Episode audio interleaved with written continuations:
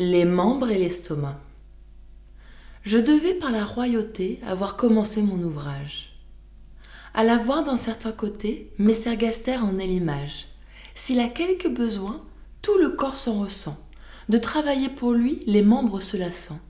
Chacun de résolu de vivre en gentilhomme. Sans rien faire, alléguant l'exemple de Gaster. Il faudrait, disait-il, sans nous qu'il vécût d'air, nous suons, nous peinons comme bêtes de somme. Et pour qui?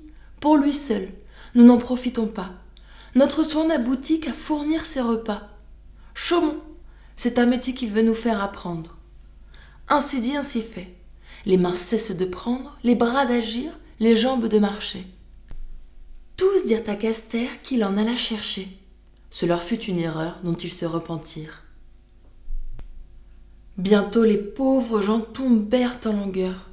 Il ne se forma plus de nouveau sang au cœur. Chaque membre en souffrit. Les forces se perdirent. Par ce moyen, les mutins virent que celui qu'ils croyaient oisif et paresseux, à l'intérêt commun contribuait plus qu'eux. Ceci peut s'appliquer à la grandeur royale. Elle reçoit et donne, et la chose est égale. Tout travaille pour elle, et réciproquement, tout tire d'elle l'aliment.